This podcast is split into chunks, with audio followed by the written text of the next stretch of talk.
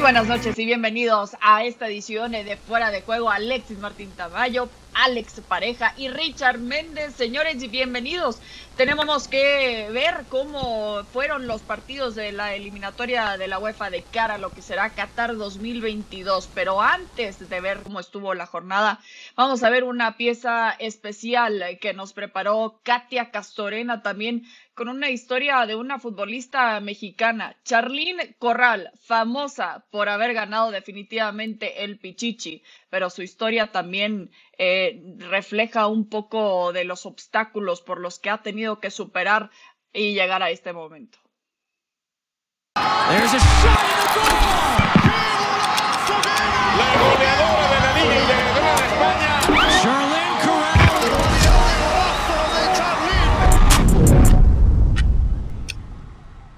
la mayoría de las jugadoras de antes o las que son de mi generación, pues jugábamos por amor al deporte. Pero yo creo que nadie pensaba vivir de eso, ¿no? Era muy difícil pensar así. ¿Quién dijo que una mexicana no puede ser una estrella del fútbol mundial? Claro que se puede, y vaya que lo estamos viviendo. Rebobinemos. Gran temporada para la mexicana Charlene Corral. Me doy cuenta de, lo que me ha dado el fútbol. He sido afortunada de, de toda mi historia. Esta es Charlene Corral, oriunda de Ecatepec, Morelos, a unos 34 kilómetros de la gran ciudad. Creció en un hogar donde reinaba la igualdad, en donde el fútbol nunca fue un juego solo de hombres. Dicen que el fútbol es el juego de hombres. En la casa Corral no es el juego de hombres, es el juego de mis hijos yo veía, por ejemplo, a la edad de 9, 10 años que mi hermano empezaba a irse a, cantera, a entrenar, y yo me iba a la casa, ¿no? Entonces a mí realmente quien me hizo más fue mi papá, o esa suerte que él me entrenaba, pero obviamente también era difícil para mí porque yo decía, bueno, mi hermano va a entrenar en un club eh, donde le dan ropa y todo, y ahí sí muchas veces llegué a pensar qué hubiera pasado a lo mejor si, si hubiera sido hombre, ¿no? Me hubiera ido con mi hermano a entrenar.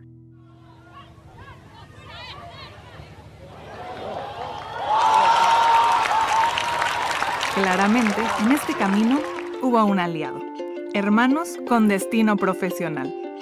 Desde pequeño siempre entrenábamos juntos, lo que hacía uno lo hacía el otro y ella jugaba conmigo, jugaba con hombres. Cuando empieza a crecer un poco más el fútbol femenil, ella ya tenía un nivel completamente distinto. George Corral, hoy jugador del Puebla, no solo jugó con Ronaldinho o en el Tri, también fue testigo y compañero privilegiado de los primeros pasos de su hermana en este deporte en el cual en nuestra tierra no siempre fuimos bienvenidas. En mi caso siempre por eso compaginé los estudios. Yo era consciente de que era muy buena en el fútbol, pero, pero que al final la escuela me iba a dejar algo a futuro, ¿no? Eh, el fútbol se veía complicado el hecho de haberme ido a estudiar la universidad sin saber inglés, a una nueva cultura, a una nueva experiencia, no fue nada fácil, pero por suerte nunca, nunca desistí y, que hoy en día pues cuando por ejemplo tengo obstáculos que la vida me pone, digo, pues si a los 14, 15 años que me atreví, ¿por qué ahora, ahora no, no? El astro del fútbol mexicano, la estrella de todos los tiempos de nuestro balompié, el Pichichi, en fin, el señor Hugo Sánchez. Yo creo que en México que se pueden alcanzar metas y objetivos grandes. La buena noticia es que Charlín Corral finaliza la competencia como Pichichi y es que anotó 24 goles en la temporada para el Club Levante. Tuvieron que pasar 28 años para que un mexicano, perdón, una mexicana, volviera a ser la máxima goleadora del fútbol español. Tan cierto como doloroso. Charlene reconoce que de haber sido un hombre, la repercusión del logro hubiera sido notable. Me tocaron otros tiempos donde era difícil que la gente te, conociera, ¿no? Y yo inclusive creo que hoy en día muchas jugadoras de la actualidad, muchas, muchas niñas no, no saben lo que he hecho, ¿no? A lo largo de mi trayectoria, ¿no? Y al final el Pichichi fue importante, pero yo antes gané 20, 30 Pichichis más, ¿no? A lo largo de mi carrera. Atlético de Madrid informó este miércoles que la goleadora mexicana Charlyn Corral formará parte de la institución luego de su paso por el Levante y será la segunda mexicana en el club. Luego de firmar el que sería el contrato más importante de su carrera, llegaría un año muy complejo. 3 de octubre del 2020. Una piedra en el camino. Durante toda la cuarentena tenía en la mente el partido contra el Barcelona de Champions, el hacer historia y, y no, no pudo ser, ¿no? Porque bueno, al final mi lesión ocurrió en el primer partido de liga. Fueron meses de inactividad en un año muy difícil para toda la humanidad. La pandemia acentuaba una instancia que perjudicaba a la goleadora. Creo que de esto consiste la vida, ¿no? De cuando tú te crees a lo mejor eh, en el mejor momento, de repente te llega algo que no esperabas y, yo creo que lo que marca a una persona es cómo reaccionas. Pero lo que sí estoy haciendo es disfrutar solamente el presente, ¿no? Y mi presente ahora pues es eh, dar todo para recuperarme y, y disfrutar de, de, estar aquí, ¿no?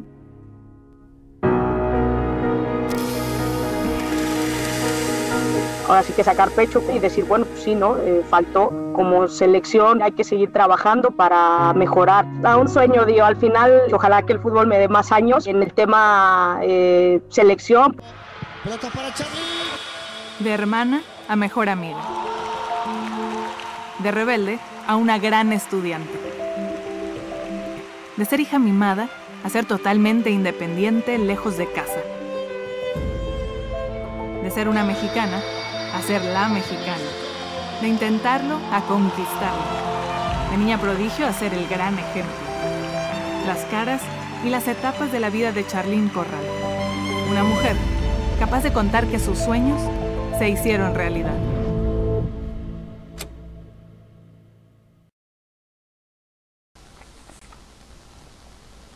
Gracias a Katia por esa historia espectacular de Charlín Corral, que está en su sexta temporada en el fútbol ibérico y está a dos goles de llegar al centenar en todas las competencias con el Levante y ahora con el Atlético de Madrid. La delantera mexicana, recordemos, ya fue ganadora del Pichichi en la temporada 2017-2018. Eh, hay varios puntos interesantes que definitivamente lo hemos platicado y lo saben perfectamente ustedes, compañeros. El, el ejemplo yo creo que más reciente también eh, es cuando veíamos la noticia de Kenty Robles, ¿no? Que firma ahora con el Real Madrid de su primer entrenamiento y es un mundo totalmente distinto al preguntarse si hubiera sido un futbolista mexicano hombre firmando con el Real Madrid hubiera sido un boom mediático y las portadas el siguiente día de este anuncio eran totalmente distintas. Eh, pero en fin, Richard, ¿qué te parece lo, lo, que hemos visto hasta ahora de la historia de Charlín Corral, que a pesar de las lesiones sigue eh, con esta esperanza, ¿no? De seguir haciendo historia en el fútbol eh, para los futbolistas mexicanos. Un gusto como siempre, Cristina, para Alex y Alexis. Pues sí, la verdad, en principio uno queda eh, a ver, uno queda viendo estas, estos testimonios de vida como ejemplos, ejemplos a seguir. Eh, una chica que tuvo que acostumbrarse a jugar entre varones, porque lamentablemente en nuestros países no existen ligas femeninas en esas categorías, o recién ahora eh, empiezan claro. algunos movimientos a dárselo, y mm, eso la puso a competir con chicos que eh, de pronto pues la, la, le exigieron de tal manera que ella pudo desarrollar su potencial y toda su capacidad. Hoy en día, como ella misma lo relata, pues hubiese sido algo completamente diferente si hubiese eh, tenido ella la oportunidad de participar en el fútbol masculino. Y es la distancia que hoy en día todavía hay que seguir achicando, acortando entre el fútbol femenino y el fútbol masculino. Que las condiciones sean más parecidas por lo menos o más cercanas, que la cobertura mediática también sea más cercana, pero hay países que han ido rompiendo esa barrera y es el ejemplo de lo que ha sucedido con la Liga Femenil en México. Eh, yo recuerdo desde la, la primera etapa eh, ver eh, gran cantidad de personas, varios miles de personas viendo un partido de fútbol femenino, que eso son cosas que eh, tiempo atrás eran impensables para la sí. cultura latinoamericana. A mí la verdad me, me, complace mucho lo que ha logrado esta chica, al igual que ella, muchas otras que hoy en día están sí. soñando con alcanzar cosas similares. Definitivamente, y muchas eh, con este sueño también, las que están en México, eh, de poder también participar eh, en la liga ahora española femenil, como hemos visto de ejemplos, lo que ya decía de Kenty Robles y por supuesto lo de Charlín Corral. Alexis, ¿cómo has visto el desarrollo del fútbol femenil específicamente en España en los últimos años? Bueno, ¿qué tal? Buenas noches a todos. Eh, la verdad que aquí en España el, boom del, fútbol femenino empezó hace aproximadamente 3-4 años y aquí se están batiendo récords de, asistencia.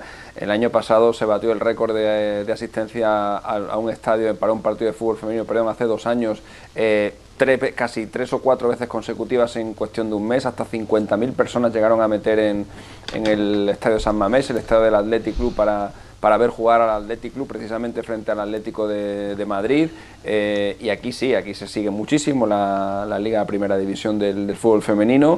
Eh, están llegando jugadoras de mucho renombre. Ahora que estabais hablando de Charlín Corral, me estaba yo también acordando eh, por ejemplo, de una paisana de Richard, como es Deina Castellanos, que hace nada fue nombrada tercera mejor jugadora del mundo eh, por FIFA, cuando ni siquiera era todavía profesional, fue a la gala del, balón del, bueno, del balón de oro, que por aquella entonces todavía estaba eh, compartido entre France Football y, y FIFA, ahora acaba de fichar también por el Atlético de Madrid.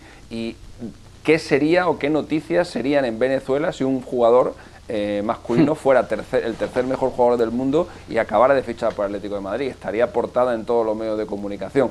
Bueno, ese es el paso que falta todavía, ¿no? Para, para que el fútbol femenino consiga eh, el lugar que yo creo que, merece, pero hay que ir poquito a poquito. Ahora mismo las jugadoras eh, que más conocemos mm, tienen más que ver con el mensaje que dejan fuera de la cancha que con el que dejan dentro de la propia cancha, como por ejemplo me está acordando de, de Rapinoe, ¿no?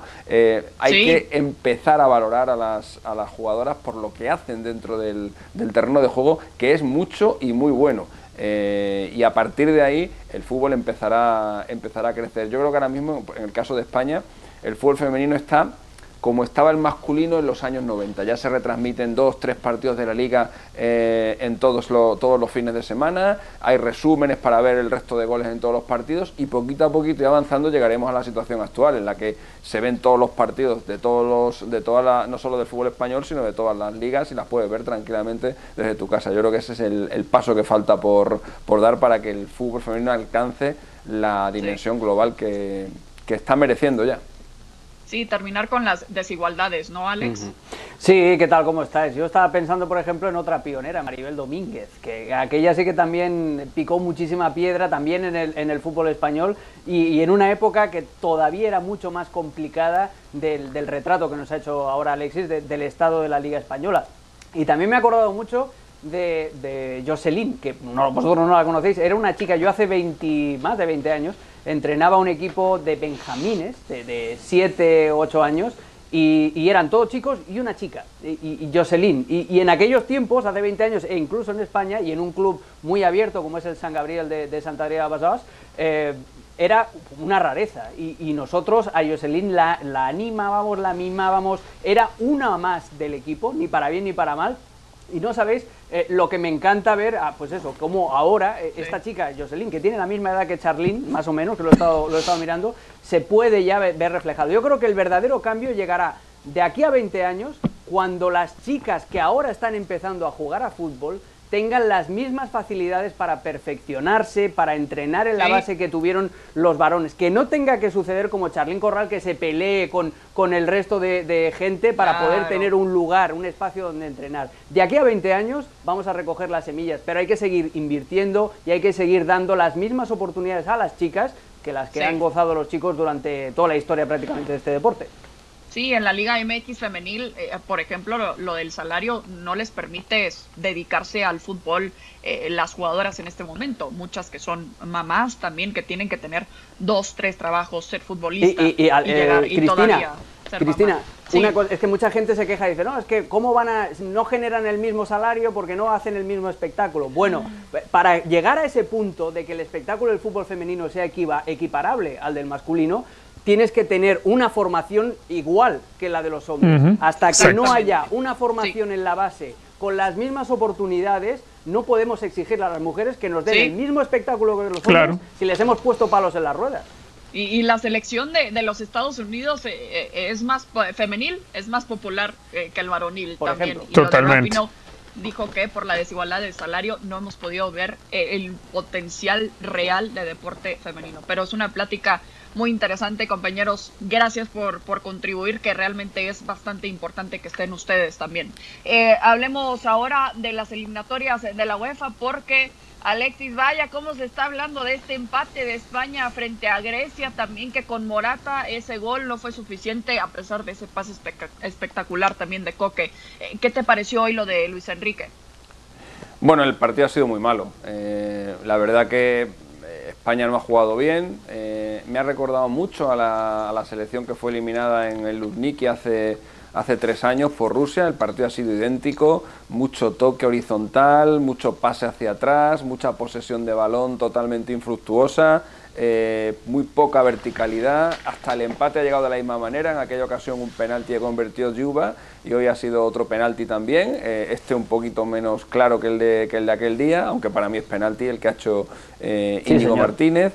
Y, la verdad es que me ha dejado un, un muy mal sabor de boca, más, más por el juego, eh, más que por el juego que ha hecho la selección, que insisto ha sido bastante malo, eh, porque yo creo que no se han tomado el partido con la, con la seriedad que, requería. En este grupo hay dos partidos muy importantes, eh, el partido contra Suecia y el partido contra Grecia. son las dos selecciones con las que te vas a jugar la clasificación para el Mundial. Recordemos que en Europa solo clasifica el primero de cada grupo y el segundo tiene que ir a una repesca contra otras grandes selecciones y en esa repesca, como le pasó el año pasado a Italia, te puedes quedar fuera. Eh, y por eso estos tropiezos no se pueden permitir. Y este partido, insisto, era uno de los dos, tres más importantes que tiene España en el grupo y tú no puedes andar jugando como ha jugado, ahora saco a Sergio Ramos, ahora le quito para que sume una internacionalidad, pero como está lesionado en el descanso, y entonces meto Íñigo Martínez y me reservo, como tengo tres partidos seguidos, a Jordi Alba que está en un momento de forma espectacular, y pongo a Gallá, ya lo utilizaré, no sé, me da la sensación que el seleccionador no se ha tomado lo suficientemente en serio el partido y eso se ha trasladado también a los, a los jugadores. Es verdad que queda mucha fase de clasificación por delante, pero recuerdo un dato que a mí me tiene eh, muy preocupado. Eh, cada vez que España ha empezado una fase de clasificación para la Copa del Mundo sin ganar, lo ha pasado fatal. En el año 58 se quedó fuera, en el año 66 entró gracias a un partido de desempate, en el año 70 y en el año 74 se quedó fuera y en el año 2006, que fue la última vez que empezó con un empate, tuvo que ir a la repesca con Eslovaquia para clasificarse para la Copa del Mundo. Es decir, siempre que España ha empezado la eliminatoria sin ganar, jamás se ha clasificado fácil. Solamente ha entrado dos veces y las dos veces ha sido por la gatera. Así que eh, creo que creo, que el partido hoy no, no, no, no se lo han tomado como se lo deberían de tomar. Eh, Richard, ¿también tuviste la misma impresión? Más allá de eso, la impresión que me daba era un equipo que se le desvanecían algunas ideas y esas ideas que ya no tienen que ver con lo que haya diseñado el técnico, sino también por las decisiones individuales. Eh, cuando yo vi una Grecia que se tiraba atrás, que se, se encajonaba en su área y una España que no era capaz de, de encontrar alguna fisura, alguna grieta, generar algo, no había alguien que se atreviera a hacer un duelo individual por la banda para provocar un desequilibrio y abrir un espacio para entregar al compañero dentro del área con alguna limpieza para poder generar algún apremio en el arco rival. Esas cosas no las vi. Entonces, eh, me da para pensar, en cierto modo, ahora analizando y escuchando lo que, lo que dice Alexis, pues cierto modo sí, hay, hay un relajo de parte del técnico, pero también está la parte individual. Eh, este plantel de España que hoy enfrentó a Grecia es infinitamente superior a los griegos. Eh, creo que hay momentos en los cuales el jugador está permisado, tiene la licencia de permitirse algo, algún reto individual, algo, algo que le permita destrabar un partido que terminó trabado y que terminó para España, cediendo un par de puntos en casa que le pueden hacer falta en el futuro de esta eliminatoria que aunque acaba de comenzar hoy, pues le pueden hacer falta. Lo importante es que los puedas tener todos en la bolsa. Sí, definitivamente, como cuando falla su, eh, un gol claro empezando el hmm. partido, en los últimos minutos definitivamente te queda ese momento en la cabeza. Alex, ¿esperas lo mismo que quizás van a estar pensando en lo que dejaron ir el día de hoy? Sí, lo que pasa es que en el fútbol no hay ayer y, lo que han dejado de ganar hoy, eh, como muy bien decía Alexis, pues lo van a tener que recuperar o en el partido de, de vuelta de visita a Grecia o, en ese doble partido también contra la Suecia de Zlatan. Yo a, España le valoro la propuesta, le valoro tener una idea de juego muy clara, tener un estilo muy identificado. El problema es que a veces fallas en la ejecución. Yo, por ejemplo, hoy los extremos estuvieron eh, en un partido ante una defensa, eh, ante un equipo como Grecia, que te planta eh, dos hombres por, por, banda y que se cierra y que juega muy cerquita de, de, su propio arco, lo que necesitas en el último tercio es velocidad de circulación de pelota y desborde individual. Y ni Dani Olmo desbordó por la izquierda, ni Farran Torres desbordó por la derecha, aunque a priori pareciera una buena idea, porque además jugaba los dos a pierna natural. Eh, después el carril derecho también, Marcos Llorente de, lateral, entiendo porque el chico es un pulmón y ha pegado dos o tres carreras hacia atrás tremendas, pero lo pierdes en el centro del campo y tampoco tienes un lateral derecho que te dé profundidad. Eh, el centro del campo movió muy lento la pelota. Sergio Canales, que tiene que aparecer ahí entre líneas, tampoco estuvo bien. Yo creo que al final España acaba cerrando bien el partido eh, con, con, Brian Hill, que tuvo un debut mm, muy efervescente, con Pedri, eh, jugando, intentando hacer daño también por la banda, por la banda derecha al final se, le, se queda corto, pero eh, yo creo que España también mejoró mucho también con la entrada de Tiago en, la circulación de pelota. Eh, la idea es buena, a mí me gusta esta idea del fútbol que, intenta practicar España, pero como decía Alexis, si juegas a dos por hora no puedes ganar a nadie. Con este sistema de juego, con esta idea, lo que necesitas es circulación de balón mucho más alta y desborde individual.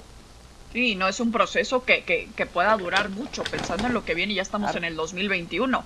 Estamos aproximadamente a 20 meses de que arranque ahora sí eh, Qatar 2022. Ya están eh, en la carnita, en las eliminatorias para dicho mundial. Eh, y seguimos platicando ahora para ver cómo le fue a Alemania también frente a Islandia, sin problemas, en cuanto a, podremos decir también el rival, ¿no? 3 por 0 lo ganó el equipo de Joaquim Löw. más allá de estos resultados, de estos partidos, Alexis, ¿qué tan presente está quizás en la mente no solo de Joaquim Löw, sino de la selección en general de que quizás este proceso de low está por terminar? Bueno, yo creo que mm, no piensan en eso ahora mismo. Yo creo que ahora mismo están centrados en, clasificarse para el Mundial y en la próxima Eurocopa que se va a disputar, si Dios quiere, este, este verano. Ahí será la despedida de, de Joaquín Lev, que probablemente dejará al equipo eh, ya clasificado también para la próxima Copa del Mundo, en la que ya no estará él. Eh, y yo no creo que la mentalidad alemana, además, tampoco tiene mucho que ver con, mirar, eh, con mirar al pasado. Ellos miran al, miran al frente y lo que tienen delante es el reto de la, de la clasificación. Hoy han conseguido ganar un partido más, llevan 17 victorias consecutivas, es un récord del mundo. nadie había ganado jamás 17 partidos seguidos en la historia de las eliminatorias en ningún continente.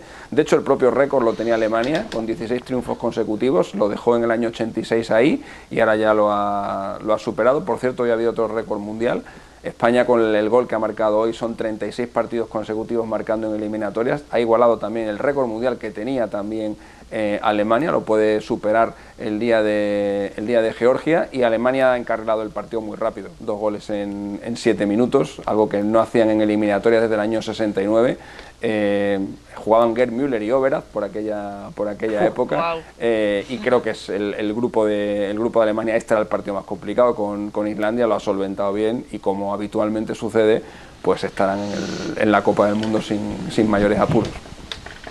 Eh, de lo que viste hoy, Richard, de este equipo de Alemania, ¿qué podemos esperar? Eh, lo que viene justamente, esperemos, en la Eurocopa. Sí, a ver, yo espero que Alemania se modernice un poco. Eh, el rival de hoy no te permite quizás hacer un, juicio de valor eh, más allá de, algunas cosas, ¿no? A ver, hoy Serge Gnabry jugaba por adentro en el área, em, eh, ver de pronto a Sané jugando del otro extremo, ver a Emre Can jugando en el lateral izquierdo. Pero yo insisto, el, estilo del juego alemán, más allá de que se ha, se ha mantenido por un largo tiempo, desde prácticamente la, la, Copa del Mundo del 2006. Yo creo que le llega el momento eh, de modernizarse un poco en su fútbol, de modernizar un poco la selección, modernizar el estilo, no variarlo del todo, pero tiene que dar un rostro diferente. Yo creo que hay jugadores que están para adaptarse a otras cosas, hay jugadores que pueden ofrecer muchísimas más cosas, además que en Alemania son jugadores jóvenes, sí, ciertamente, pero jugadores jóvenes con ya un buen recorrido dentro del campeonato de la Bundesliga. Entonces creo que, que es el momento de empezar a, ir a por otra cosa. Eh, el proceso de Joaquín Love después de, haber ganado la Copa del Mundo y después de aquel último título de, la Copa de la FIFA Confederaciones, de lleno adelante se vino abajo el fútbol alemán y pensábamos que había sido un accidente lo de Rusia y siguieron viniendo los accidentes. Entonces creo que no le vendría nada mal a Alemania eh, dar un cambio, modernizarse definitivamente.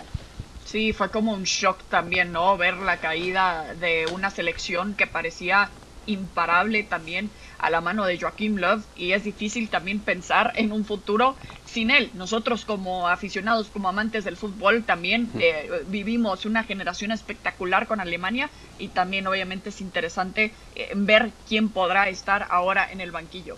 Ahora eh, cambiamos de equipo para ver cómo le fue también a Italia frente a Irlanda del Norte, 2 por 0. A Alex, platicando de otro rival no tan exigente, ¿no? Pero a final de cuentas, ¿qué esperas de lo que viste hoy del equipo de Mancini? Pues a mí la Italia de Mancini, sorprendentemente, porque yo era muy escéptico con la llegada del, técnico, del ex del Manchester City, a mí me gusta mucho cómo juega, la verdad. Eh, es un fútbol también, es una propuesta parecida a la de España en cuanto al dibujo y en cuanto a las intenciones, es el mismo 4-3-3, con, los mismos conceptos de, fútbol moderno, y la verdad que a mí me divierte mucho ver a la, selección eh, italiana.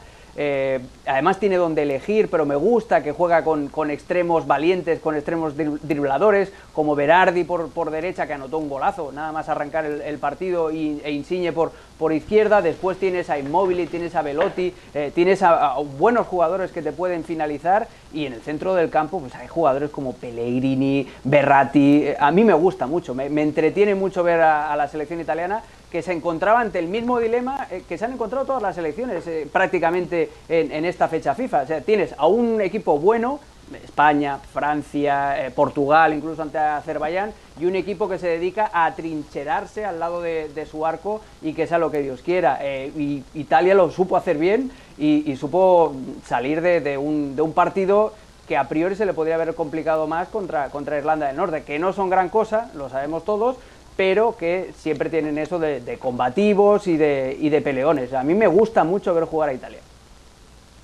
Sí, es interesante lo que mencionas, Alex, ¿no? Porque eh, los equipos piensan en defenderse sí o sí acomode lugar para detener a los protagonistas. Y en esta ocasión eh, tampoco pudieron con Chiro Inmóvil. ¿Qué tan importante puede ser este elemento si no, eh, si es que ya no, eh, no lo es ya en este momento Inmóvil? Alexis, pensando en el futuro de, de esta generación que parece ya en cuanto a individualidades bastante importante lo que con lo que cuentan los italianos, ¿no?